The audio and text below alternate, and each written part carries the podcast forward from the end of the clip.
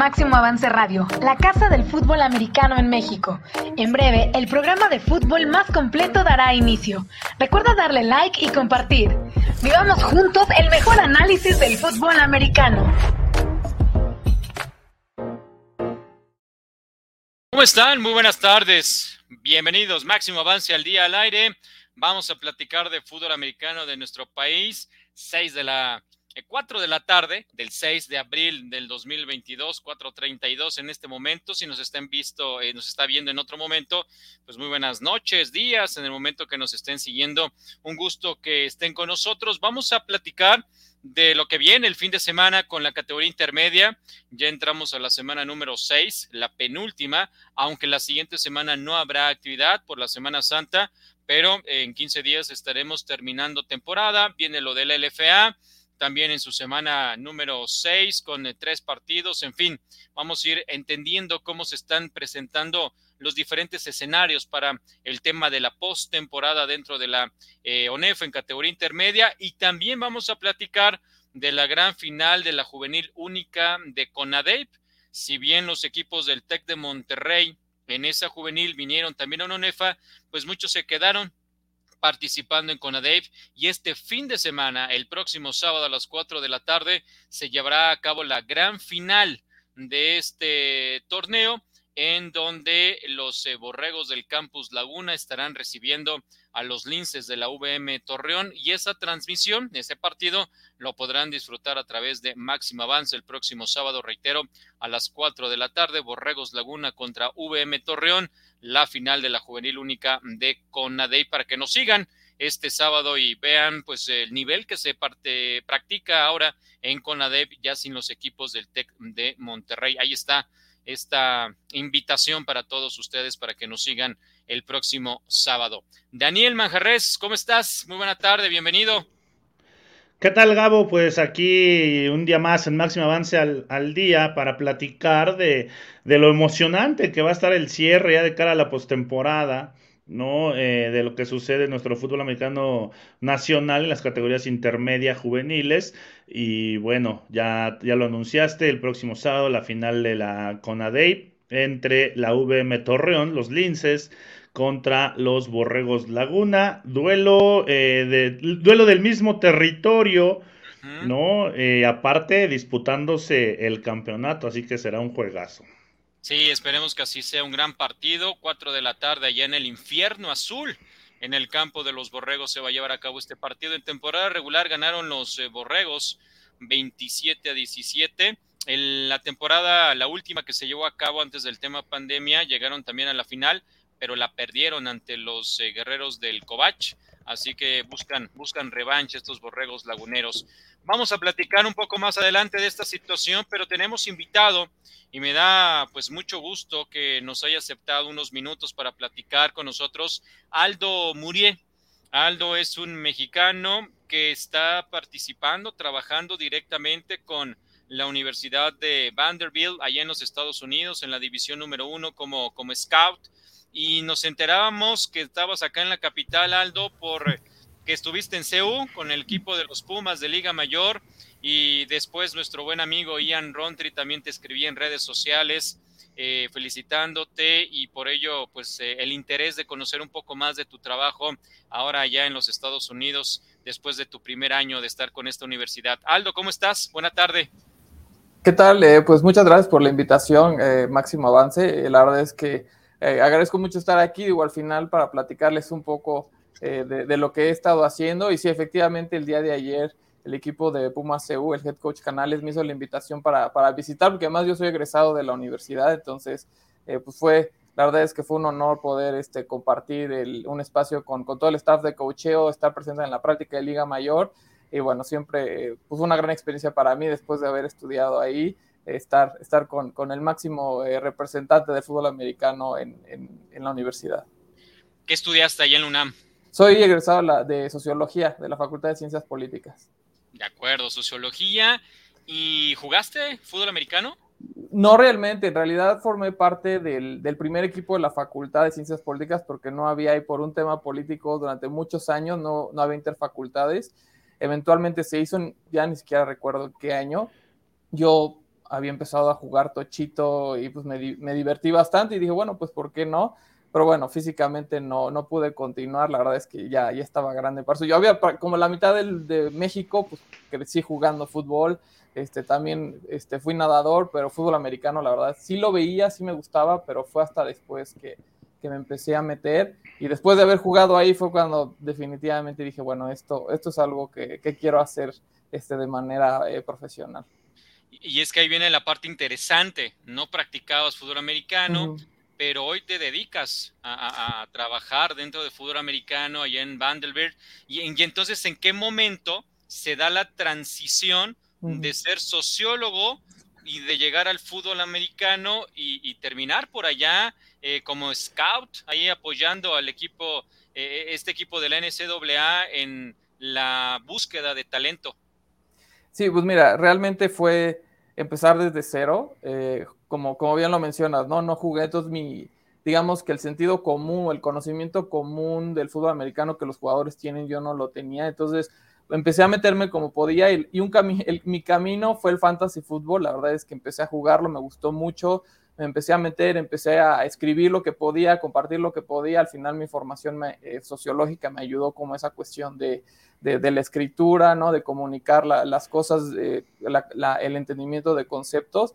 Eh, y bueno, estuve trabajando ahí en la universidad en cuestiones de investigación a la par, pero desde plano pues decidí que ese no era mi camino y ya fue justo en este, este evaluación de jugadores de fantasy o meterme ahí que me di cuenta que lo que quería era eso, evaluar talento. Eh, no me acuerdo ni siquiera qué draft fue y me empecé a meter a, a, ver videos así en YouTube y dije, oye, pues esto, esto me gusta mucho. Entonces, pues quise buscar la manera de, de, de, ver si había algo para profesionalizarse, ¿no? Al final, después de haber hecho una carrera, pues tenía una idea, ¿no? De, bueno, tengo que hacer las cosas este, o acercarme de la, de la manera en que si hay algo, ¿no? Que haya este, como de manera profesional o establecida. Encontré Scouting Academy, que en ese entonces tenía apenas creo que un par de años, fundada por un ex scout del NFL. Eh, ahí me metí, este, me certifiqué, de ahí se fueron abriendo muchas oportunidades, conocí mucha gente. Eh, estuve trabajando en, dos empresas, una canadiense, una internacional, más tarde en evaluación de talento a nivel internacional. Este, y bueno, finalmente pues llegué aquí a, a Vanderbilt eh, el año pasado. ¿Cómo llegas, Aldo? Gusto saludarte. ¿Cómo llegas a Vanderbilt? Ya la parte de, del fútbol. Eh, Vanderbilt, pues un equipo que, compite en, la SEC, ¿no? Eh, y aparte con altos estándares académicos. Pero ¿cómo es tu llegada? ¿Tú lo buscaste? ¿Te llegó? ¿Se te presentó la oportunidad? Platícanos. Sí, claro. Eh, pues realmente fue acercarme justamente durante la pandemia y sobre todo cuando ya estábamos terminando, que todavía seguimos un poco, pero cuando se estaba terminando el encierro, este, me encontraba yo en una, en una buena situación en todos los aspectos, entonces siempre mi meta desde que empecé a, meterme, a invertir en esto hace pues, más de cinco años, ya no recuerdo bien, así que ya fueron siete años, mi objetivo está puesto y sigue puesto en, llegar a la NFL en, una cuestión de evaluación. Entonces dije, bueno, ¿cuál es el siguiente paso? ¿no? Aquí en México también tuve la oportunidad de apoyar al coach Salas en, la Universidad de Anáhuac. Eh, en algún punto intenté este, formar parte del staff, pero bueno, nunca se concretó nada. Con el coach seguí trabajando, lo ayudé a él especialmente con linebackers y equipos especiales. Este, y entonces fue que dije, bueno, que ya necesito dar ese salto a Estados Unidos como sea, pero necesito irme para allá. Entonces, pues fue una búsqueda este, pues, por internet, de enviar, perdí la cuenta de cuántos emails, cuántos mensajes directos envié por Twitter y finalmente eh, me contestaron primero, bueno, tuve un par de entrevistas, Vanderbilt no me, no me había respondido, me contestó una universidad en, Carolina del, Sur, eh, Gardner Webb, FCS, me dijeron, no, vente para acá, nos gustaría. Yo ya estaba a punto de comprar mi boleto y uno, casi una semana antes de que me, de que me fuera, me, contestaron ahí de Vanderbilt y justo ahí hubo un cambio de staff el año pasado. Se adoptó un modelo más parecido al NFL en cuestión de evaluación de talento. Entonces hablé con Barton Simmons, que es el general manager, eh, tuve la entrevista, eh, presenté mis cosas y me dijo, ¿sabes qué? Pues, pues sí te queremos para acá. Y fue así, fue así como, se tardó dos meses en contestarme, pero me contestó y pues todo, todo se acomodó y caí en blandito, como, como, como decimos, ¿no? Excelente. Y eh, pues evidentemente estás viviendo ya el fútbol americano de División 1 del NCAA de manera, de manera directa. ¿Y qué tan difícil representa, significa em, tratar de convencer, tratar de eh, pues, eh, atraer al talento del high school hacia una universidad como, como esta, como, como Vanderbilt? Sí, una de las, de las fortalezas, pero de los, también de los obstáculos de la universidad es que estamos a nivel académico de las universidades Ivy, que les dicen, ¿no? Competimos con Princeton, con Harvard, eh, con Columbia, todas estas universidades a nivel académico, pero no jugamos ahí, ¿no? Ya lo comentaba Manja, jugamos en la conferencia más dura de todo el fútbol colegial a nivel mundial. Pues cada año nos enfrentamos a los campeones nacionales, ¿no? Georgia, el año que viene vamos a visitar a Tuscaloosa, vamos a Tuscaloosa, vamos a Georgia, además Tennessee cada año, ¿no? Entonces, eh, pues eh, tenemos que, o en la parte del reclutamiento, eh, más, el reto más grande es justamente atraer a los chicos que estén a, un nivel físico-atlético para competir verdaderamente en la SEC, que tengan el tamaño para empezar, pero además que tengan las calificaciones, que tengan las calificaciones, que, que sean estudiantes regulares, porque digo, no puedo compartir eso con ustedes, pero los estándares que tenemos no, no, son comparables con los de los demás equipos de nuestra conferencia, ¿no? Entonces, pues muchos, muchos chicos, y digo, es entendible, cada quien tiene su camino, no están muy interesados realmente en la escuela, lo que quieren es jugar fútbol.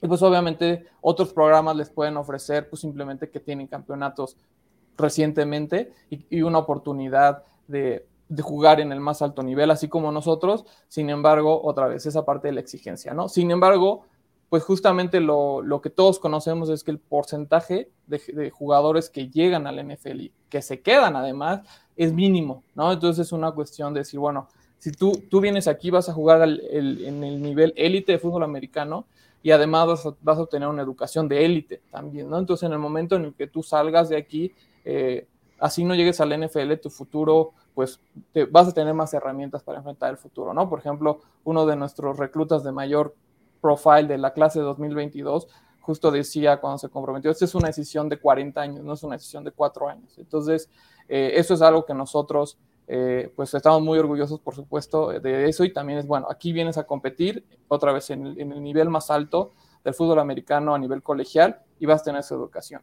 Y, y, justamente, ¿no? Otra vez, la, la SEC eh, eso, eso te permite que simplemente cada año al menos un jugador de, Vanderbilt es drafteado o es firmado como gente libre este, en, la NFL, ¿no? Entonces, pues e, eso ayuda, ¿no? En esta cuestión de decir, bueno, sí, hasta el momento, obviamente, históricamente hemos, hemos batallado en, la SEC, sin embargo, el potencial para los jugadores ahí está.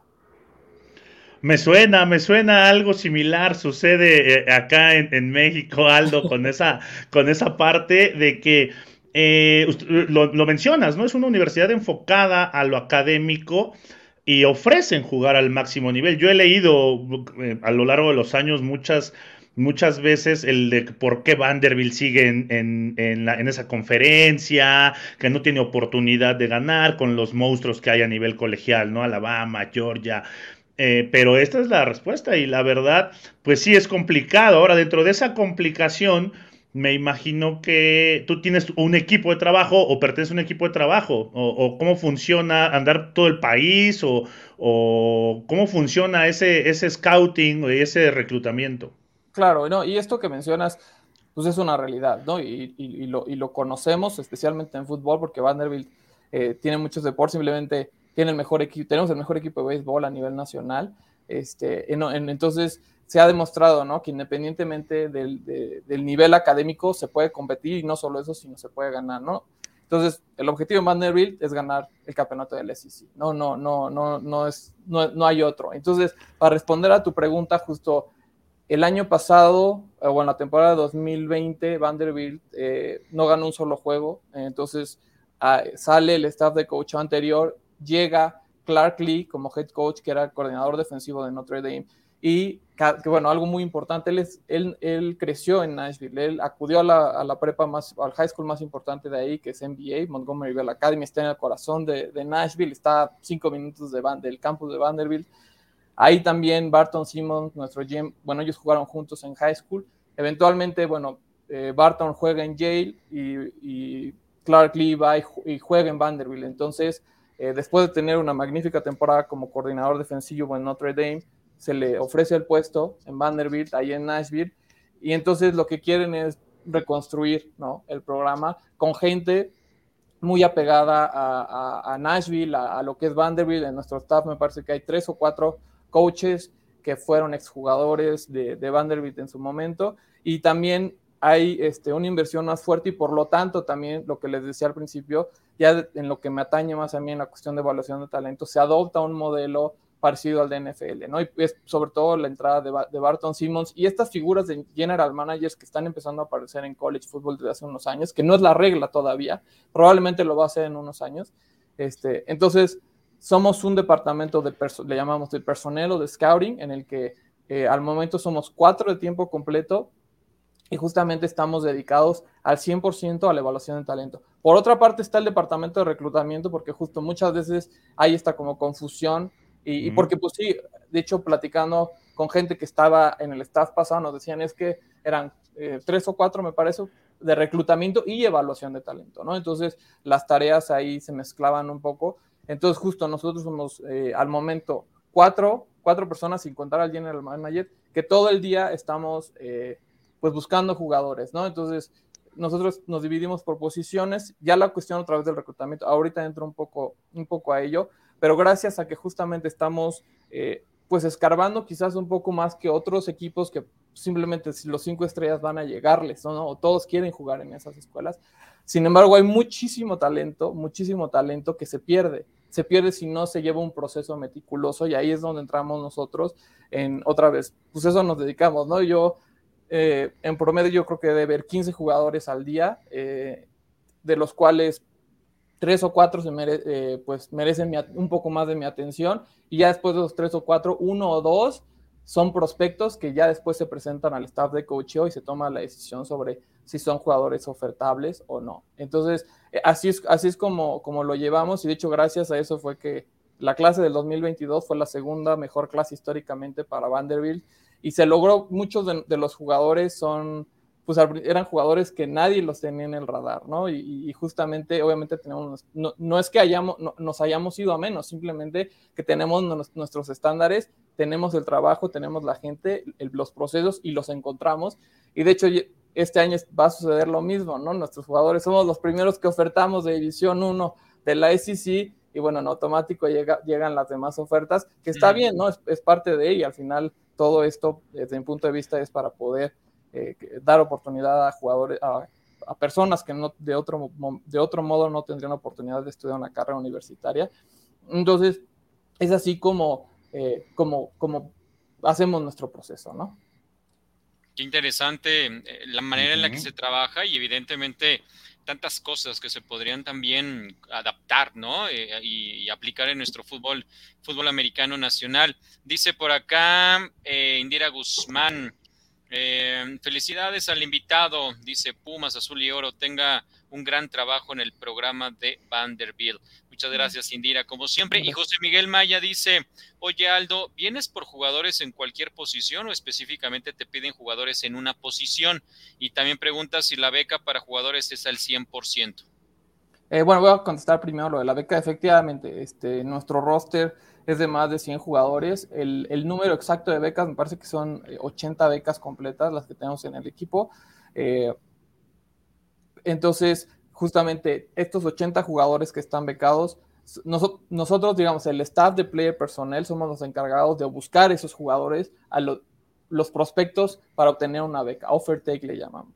Por otra parte, están justamente esos veintitantos jugadores que son los llamados walk-ons, que son justamente estudiantes de la universidad que pagan por sus propios medios la, su colegiatura, y, pero juegan con nosotros. Sin embargo, no es que cualquier estudiante pueda, pueda hacerlo, de hecho, obviamente tienen que también pasan un, proceso de evaluación, ahí se, eh, de eso se encargan más los coaches, porque al final son jugadores de camp, ¿no? Jugadores del scouting que, que, que, se conoce, que nos ayudan muchísimo en las prácticas, que hay, hay obviamente eh, muchos casos de quienes incluso se ganan una beca después, sin embargo son jugadores que nos ayudan a mantener este, a nuestro equipo este, al tanto, ¿no? Y obviamente también para rotarlos.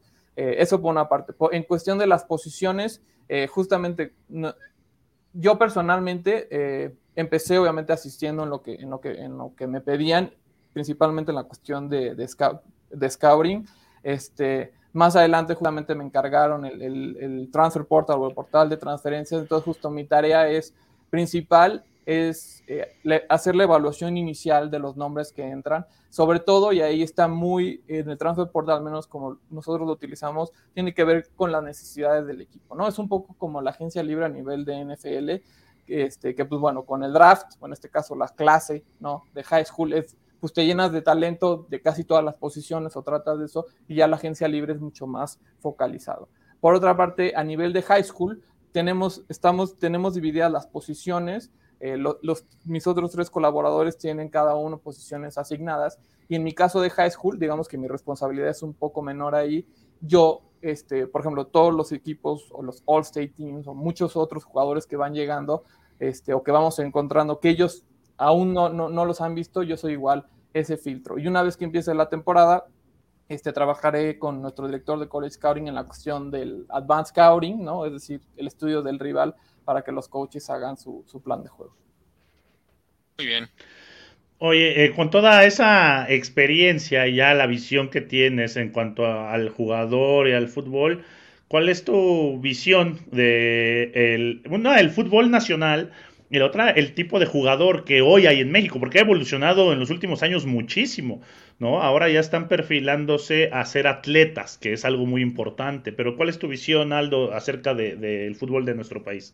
Sí, eh, creo que manja eso que dijiste de la cuestión de atletas, ¿no? Para nosotros, y seguramente para todos los programas de NCAA y para los equipos de NFL, que, que, los jugadores sean multiatletas, que hayan practicado diferentes deportes a un nivel competitivo, o sea, hace a nivel de preparatoria o de high school, o a niveles juveniles, digamos, es, es muy importante. No tienen que ser, si es jugador de fútbol americano, no tiene que ser el mejor basquetbolista o el, o el este, o el mejor este, luchador, pero eso te ayuda en una capacidad, eh, el, cuerpo se desarrolla de otra manera. Eh, entonces, para hablar un poco justamente del fútbol nacional, me parece que, que sí, que este nuevo enfoque eh, es, es, fundamental y es pues mantenerse en la vanguardia del fútbol americano y creo que estos, estas relaciones, sobre todo en los últimos años que ha habido con la Liga Canadiense en particular, eh, sin duda alguna nos, va a empujar ¿no? como, como fútbol nacional a, mejorar.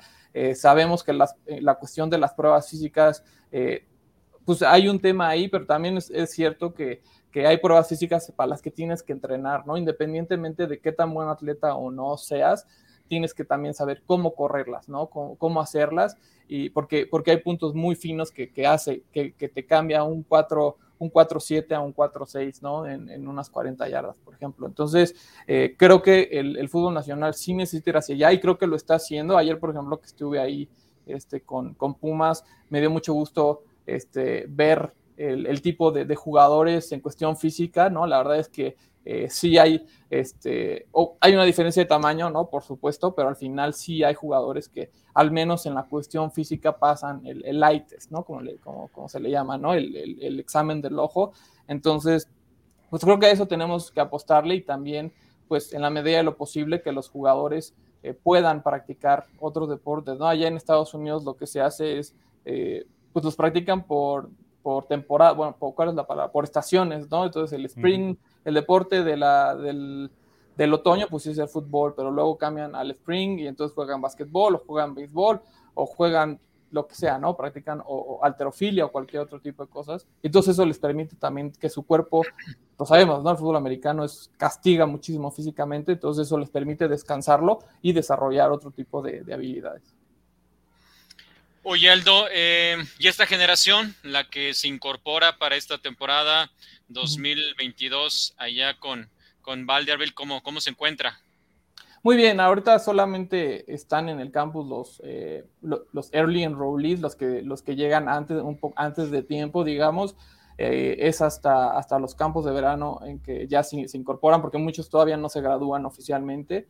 Eh, nos, nos, sentimos muy contentos, la verdad es que en nuestra clase, pues otra vez, ¿no? El trabajo que hicimos, los cumplimos con, con las cumplimos y fuimos más allá de lo que, de lo que queríamos, eh, los requisitos de tamaño, los requisitos físico-atléticos, los requisitos por posición también, y, muchas veces lo que también se busca es que tu, tu, tu cuarto, tu, tu position room sea competitivo, ¿no? Y que los freshmen realmente probablemente muchos no van a jugar o van a jugar a, lo mejor dos juegos, o igual para, tres o cuatro máximo para mantener su estatus de redshirt y poder tener ese año extra de, bueno, extra de elegibilidad, entre comillas.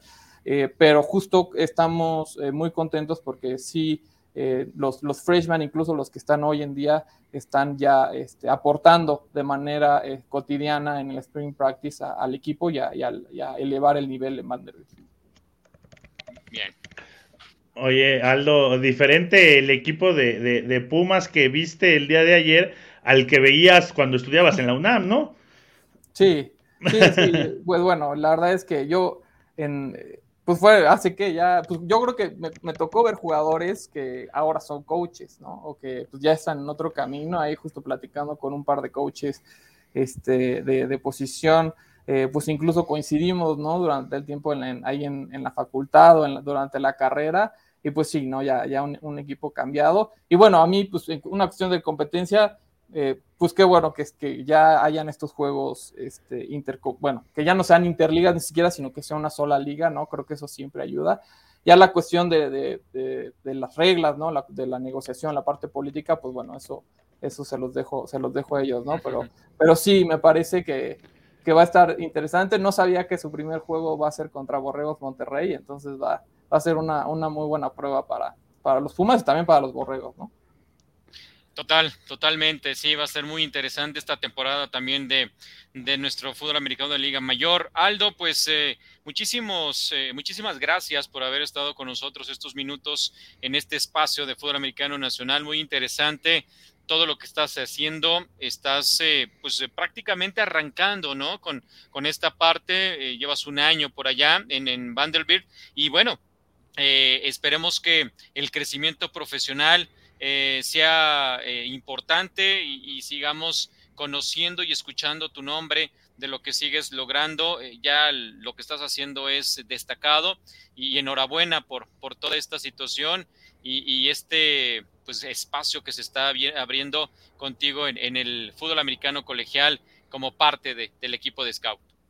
No, pues muchísimas gracias a ustedes por la invitación. Yo eh, encantado de platicarles eh, pues lo que más me apasiona, ¿no? Y, me siento muy agradecido por toda la gente que, siempre me, ha apoyado, por la gente que, me, que sigue ahí. Este, y, pues bueno, ¿no? A seguir trabajando. La verdad, otra vez estoy muy agradecido, muy contento. No podría pedir un mejor trabajo. Entonces, bueno, este, pues muchas gracias nuevamente a Máximo Avance. Un saludo a todos y, nos vemos pronto. Gracias, gracias. Felicidades, Aldo. Gracias. Gracias, Maja.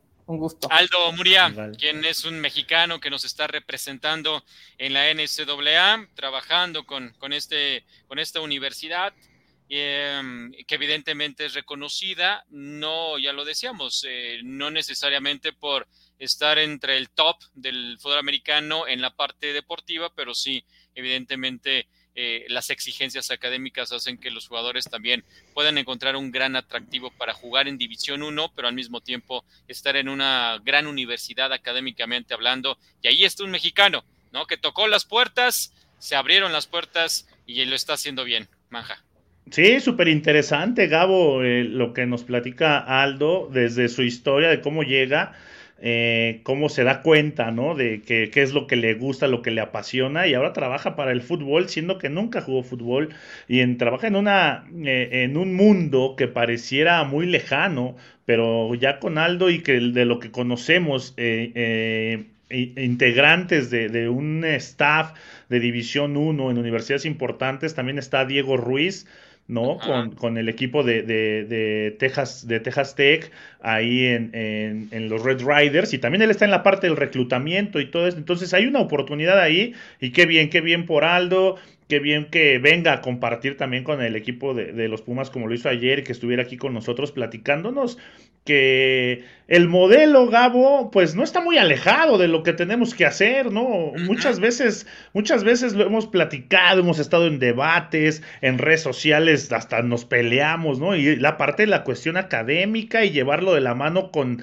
el, la construcción de atletas y finalmente para conseguir un resultado deportivo. ¿No? Simplemente hay que tener claro qué, qué, es lo que hay que hacer y hacia dónde quieres ir como institución, como equipo, como universidad.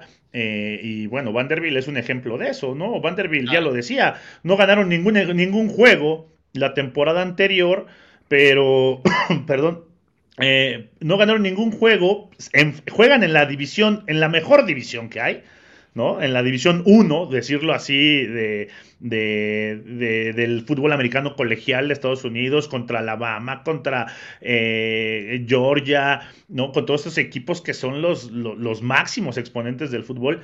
Pero aparte a nivel académico, Gabo, están a la par de, lo decía, de Princeton, de Yale, o sea, de las mejores universidades que hay. ¿no? Y ellos, ellos es lo que le ofrecen a sus jugadores, a sus atletas. Vas a estudiar en la de las mejores universidades y vas a competir en el mejor nivel, ¿no? Entonces, es. muy interesante lo que, lo que nos platica, lo que nos platicó Aldo. Perfecto, sí, y mucho, mucho que aprender de estos mexicanos que están desarrollándose en diferentes ámbitos y en esta parte en específico de la búsqueda de talento. En México es mucho más sencillo porque la cantidad de equipos que hay nivel eh, juvenil, ¿no? Este, digamos intermedia, que todos los tenemos ahorita concentrados, nada más son, son este, que siete en conferencia 1 y 8, 9 en conferencia 2 y párale. Y de juvenil sí son muchos más, pero nada que ver con lo que se vive en Estados Unidos, así que es mucho más sencillo en ese aspecto poderlo aplicar. Y otra cosa, Gabo, importante, eh, y retomo el punto de, tienes que ofrecer lo que mejor eres, ¿no? y, y Vanderbilt lo ofrece en ese aspecto. La UDLA, los aztecas en la etapa de Eric Fisher, él muchas veces lo comentó, el coach Eric Fisher, él le decía a los atletas, yo te ofrezco venir a ser campeón nacional.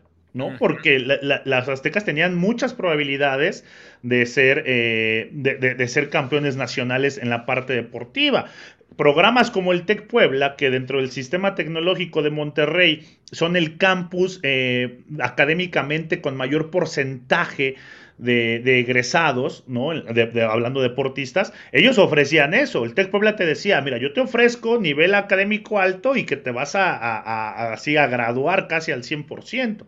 ¿No? Entonces, y, no mencionaban el ser campeón nacional, te decían, vas a competir en el mejor, en el mejor eh, nivel pero nuestro objetivo es que tú vas a estudiar, ¿no? Entonces, eh, eh, no porque en la UDLA no estudiaran, pero simplemente el enfoque era, era, era diferente.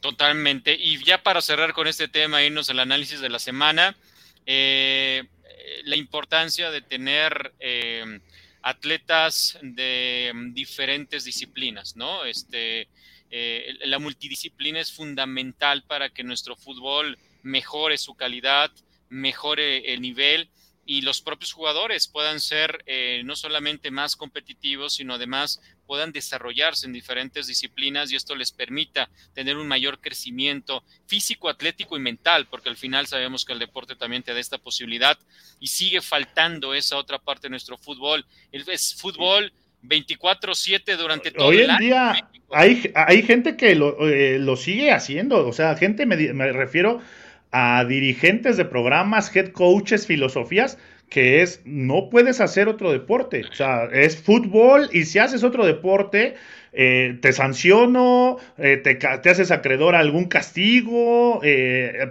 oye, yo me acuerdo, ahorita me viene a la mente, el coach Diego García Mirabete, en la etapa que estuvo en el Tecto Luca, cuando me tocó de, él de head coach, yo de jugador, en, en primavera, lo que le llaman el spring, agarraba y nos decía, a ver, él organizaba, organizaba equipos dentro del equipo de Liga Mayor y órale, vamos a hacer torneos. Van a jugar contra el representativo de voleibol, contra el representativo de básquetbol, contra el representativo de fútbol soccer.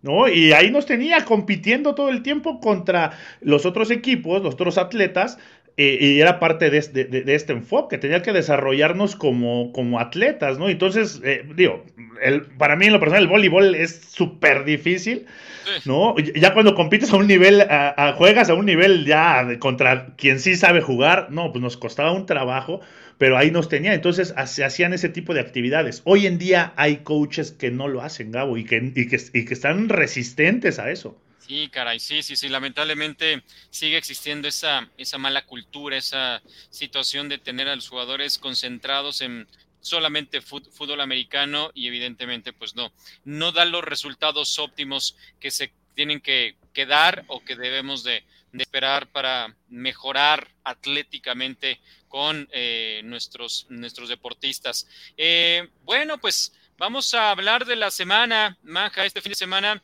se lleva a cabo la eh, actividad de la semana número 6. Es curioso, habrá tres equipos que descansen, por lo tanto tendremos un partido menos. Eh, tenemos nada más tres de cuatro juegos, esto en la conferencia número uno, porque descansan tres, tres equipos en esta semana número 6. Si le añadimos que la siguiente semana no hay fútbol por ser Semana Santa, pues habrá equipos que tengan estas dos semanas de descanso de manera consecutiva y por ahí los auténticos Tigres, si no estoy equivocado, les tocaba descansar o les... No, los auténticos descansaron en la 1. La verdad no recuerdo quién es el que descansa en la 7, pero te podría tener este muchísimo tiempo de receso. Estos son los partidos del fin de semana. Eh, híjoles, los linces después de volver a perder se meten al Gaspar Más este viernes por la noche para enfrentar a los auténticos Tigres quienes perdieron el invicto después de 31 partidos.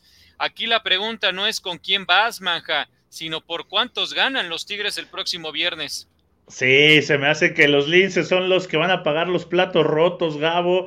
Eh, victoria contundente por parte de los auténticos Tigres que regresan a casa después de de eh, una pequeña gira, ¿no? De dos visitas a Potros, a Pumas, y ahora reciben a este equipo de los Linces que, pues yo creo, no, bueno, no les veo ninguna oportunidad de, de, ganar o de hacer un juego peleado allá en Monterrey. Victoria clara para los Tigres. Sí, sí, sí, yo creo que si Tigres a los Cheyennes, que es un muy buen equipo, mejor que los Linces, terminaron por, por ganar cerca de 30 puntos 35-9 me parece que terminó ese partido.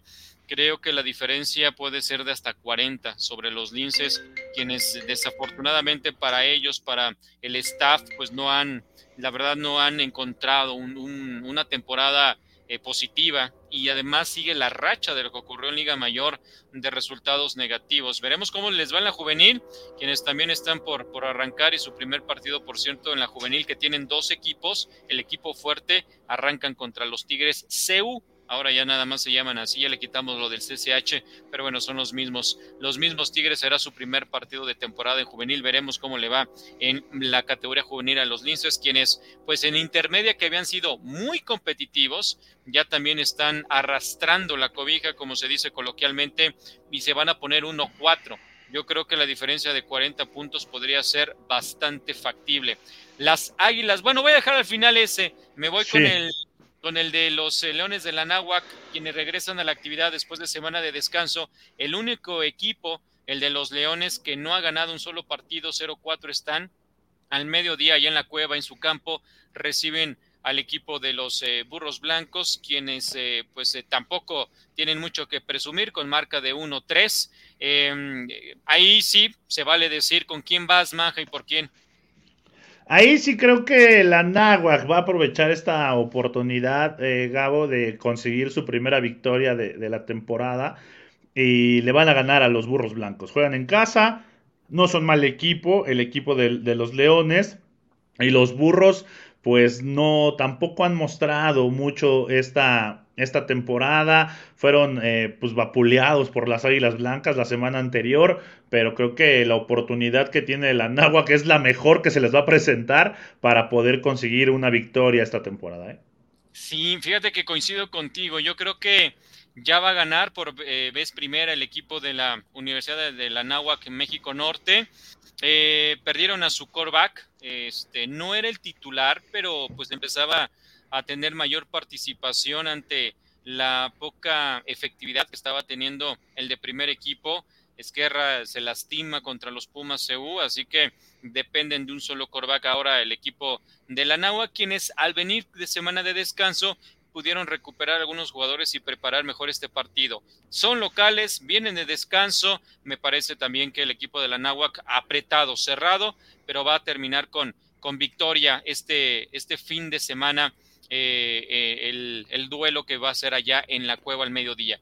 Y ahora sí, a las 11 de la mañana, qué bueno que no lo pusieron a las 9, ni en esos horarios de, categorías infantiles y que va a ser además en el Wilfrido Maciú. Me parece también un gran acierto eh, ponerlo por allá y no en el casco, no porque el casco no es un buen escenario, pero el tema de la luz para la transmisión, pero la comodidad de los aficionados, pero tener la posibilidad de tener dos accesos para que llegue la gente de universidad y la gente de Islas Blancas.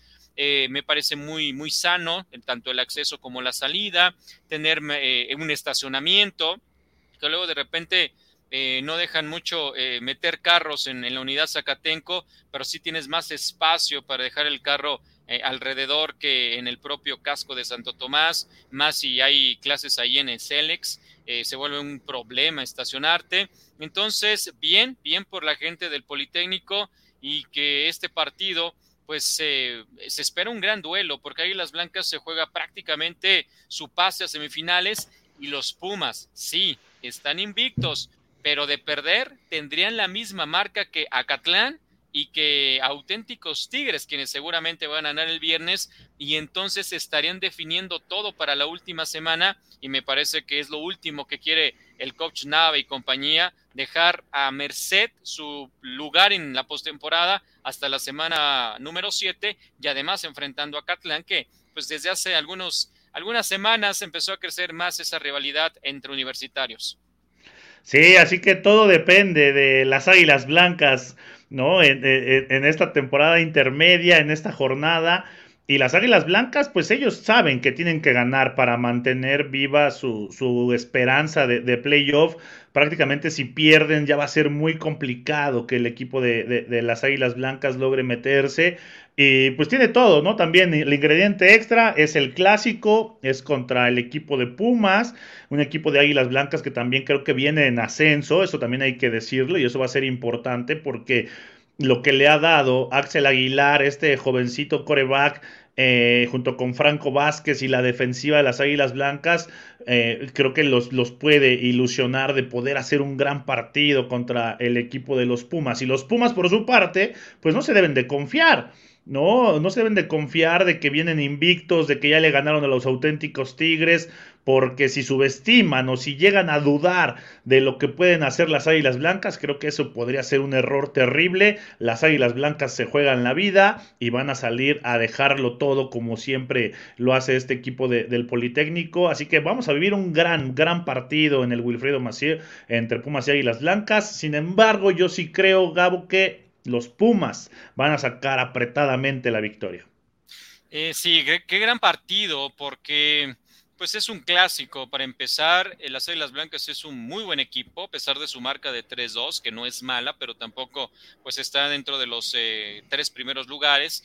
Inclusive con, eh, está peleando ahí el cuarto lugar ahora con, con los Cheyennes. Una derrota lo pondría 3-3. Cheyennes no juega este fin de semana y lo estará haciendo hasta la última, hasta la última semana. Y eh, esa posibilidad le permite a, a aspirar a avanzar porque eh, tendrían, si ganan en la semana 7, ese, ese criterio a su favor con, con un partido menos eh, perdido.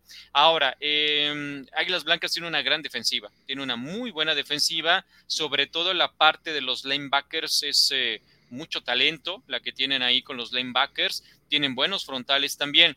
La ofensiva, los receptores. Tienen receptores muy buenos el equipo de Águilas Blancas y en la parte em, de los corredores del backfield, pues ahí está Franco.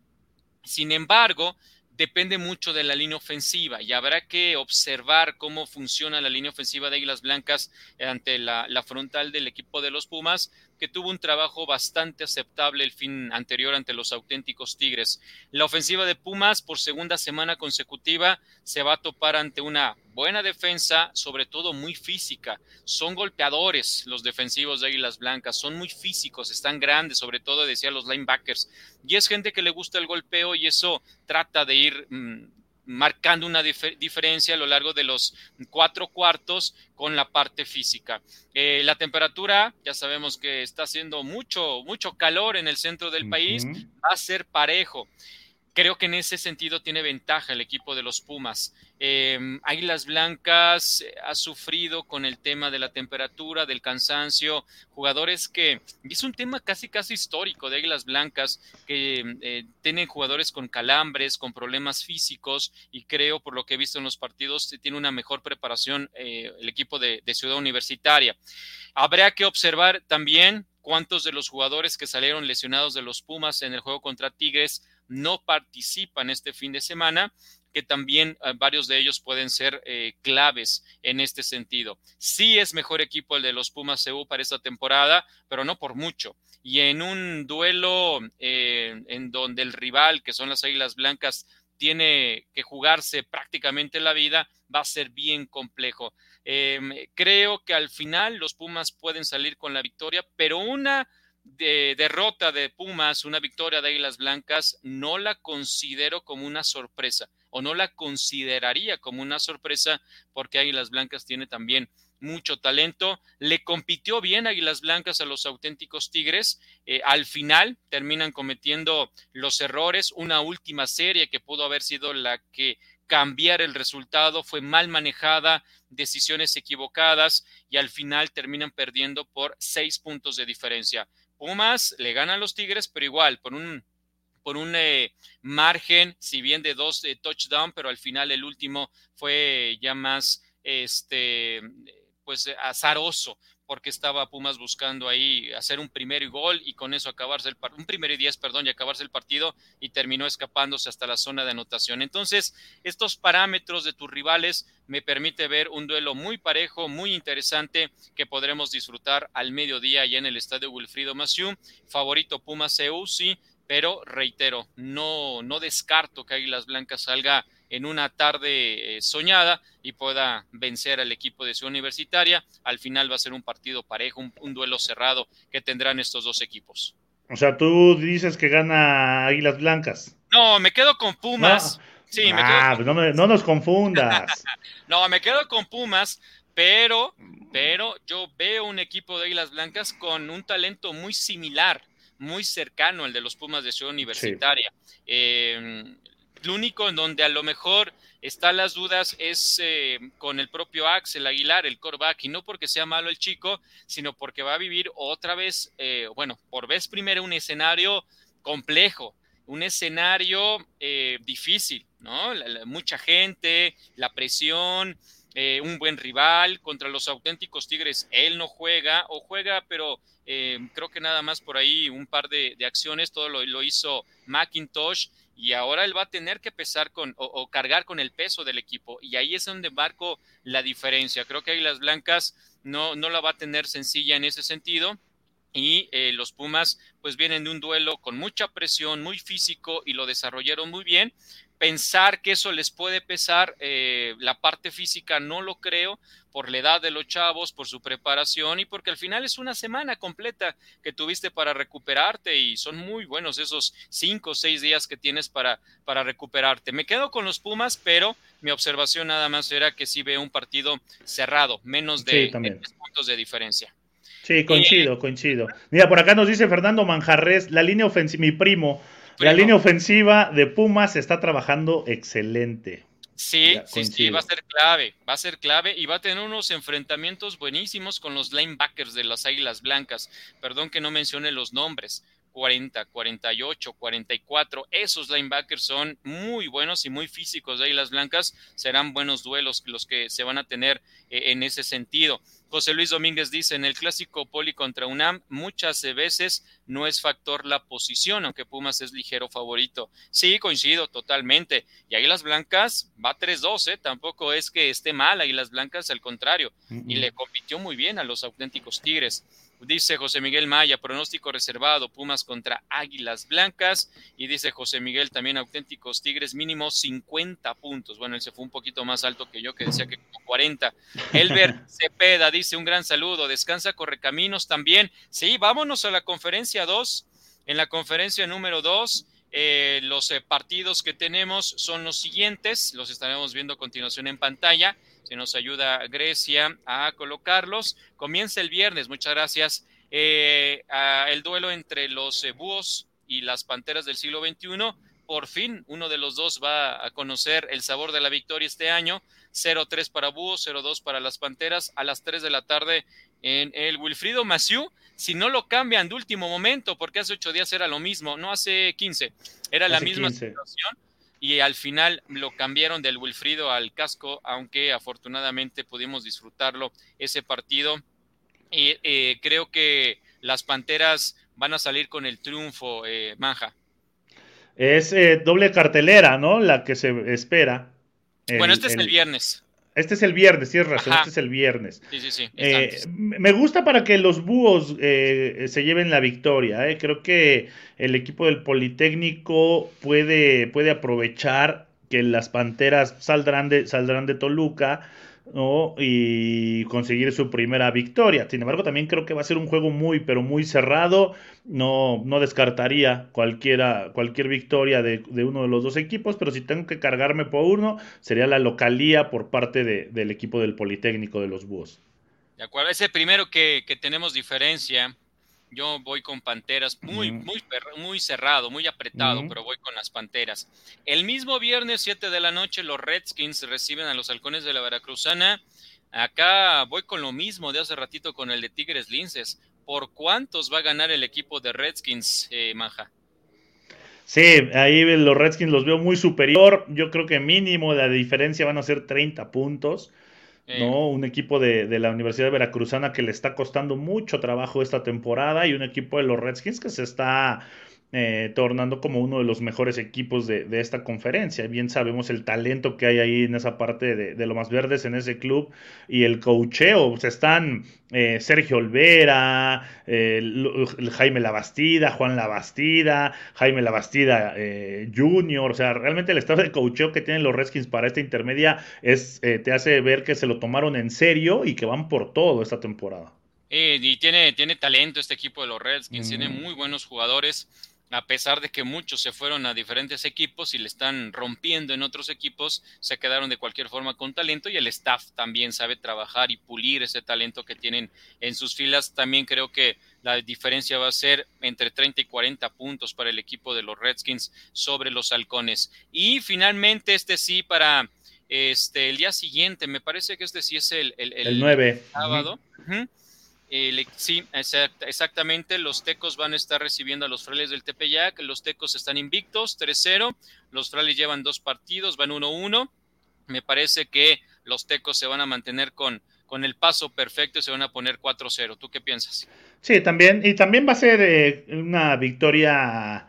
Eh, no fácil, ninguna victoria es fácil, pero sí una victoria contundente por parte del equipo de, de los Tecos que aprovecharán que el viaje y la visita de, los frailes para colocarse otra victoria más y mantenerse invictos en esta, en esta conferencia.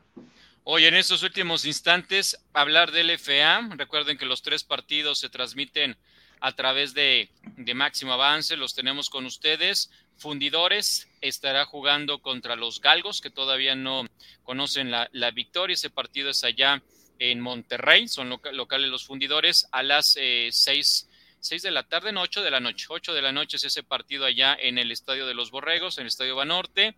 Los eh, mexicas estarán jugando el sábado a las tres de la tarde, regresan al Palillo Martínez ante los eh, Gallos Negros de Querétaro.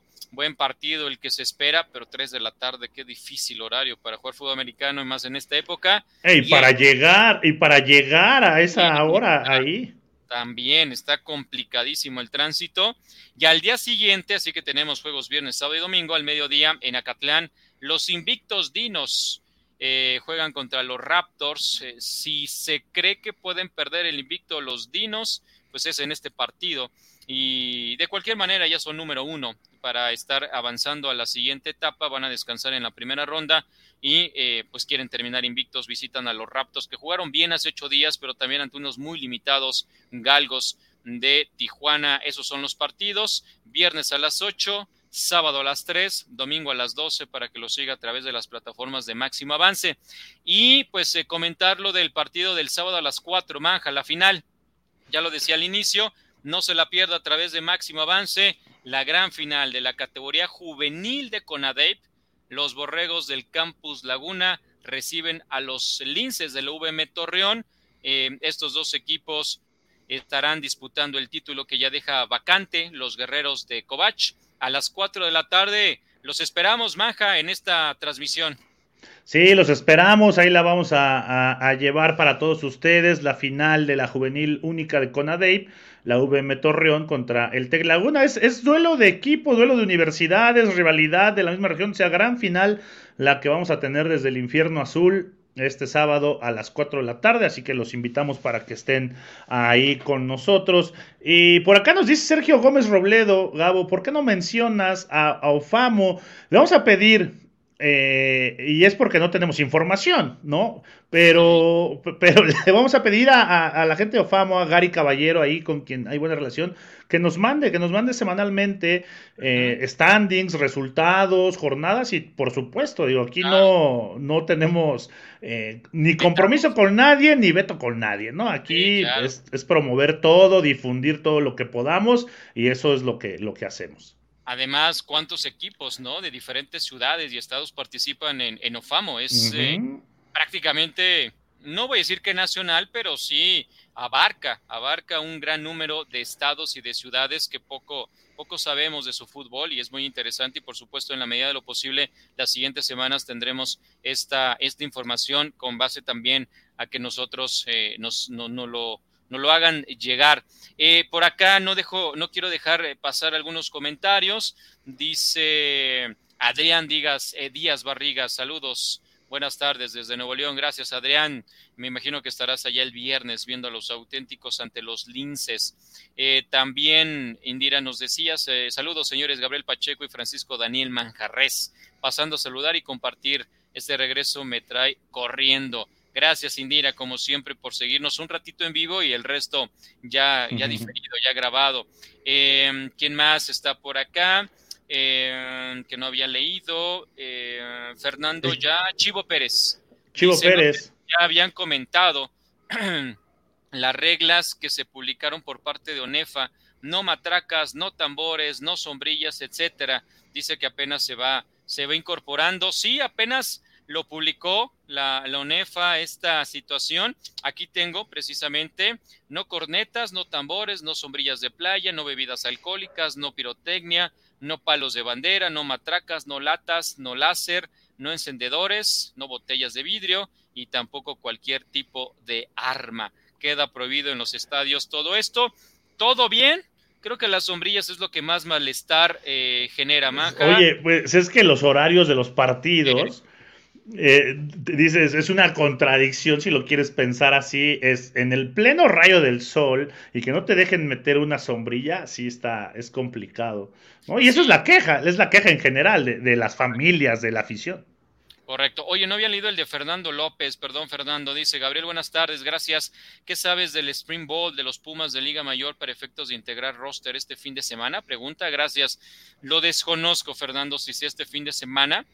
Eh, por lo que he visto en las imágenes, siguen desequipados, siguen trabajando parte física, a diferencia de Águilas Blancas y las Panteras del siglo XXI, Manja, que van a jugar el sábado. Hay una, sí, hay una práctica, ¿no? Eh, es para este sábado. Precisamente, ya de Liga Mayor.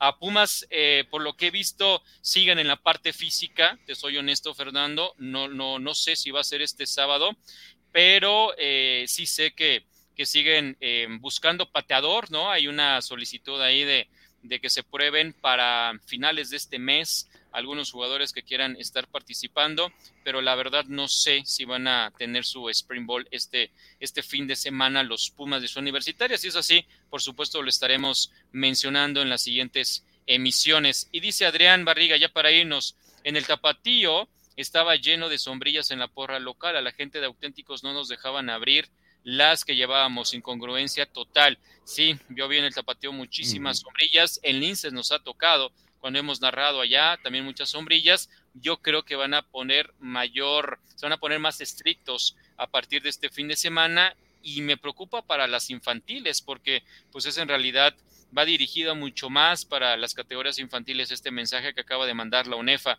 José Luis dice, la porra de Águilas Blancas va a resentir cero alcohol y cero matracas, la mejor afición de la UNEFA.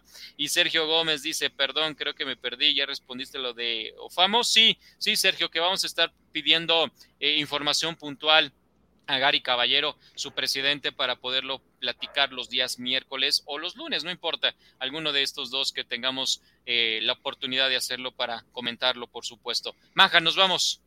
Sí, Gabo, pues agradecerle a, la gente, por supuesto también a Aldo Muria que nos compartió lo que hace en Vanderbilt, eh, muy interesante lo que, lo, que nos, lo que nos dijo. Y pues les invitamos a que estén pendientes de todo lo que se genera en Máximo Avance este fin de semana, muchas transmisiones, síganos el sábado a las 4 de la tarde, la final de la Juvenil Única de la CONADEIP, la VM Torreón contra el TEC Laguna, la vamos a pasar completamente en vivo a través de, de Máximo Avance, así que ahí los esperamos. De acuerdo, los esperamos en este partido el próximo sábado, más los juegos del FA, es lo que tenemos ya programados para todos ustedes. Gracias a Grecia Barrios en la producción, Daniel Manjarres, mi nombre es Gabriel Pacheco. Nos encontramos en los campos, nos encontramos en las transmisiones. Hasta entonces.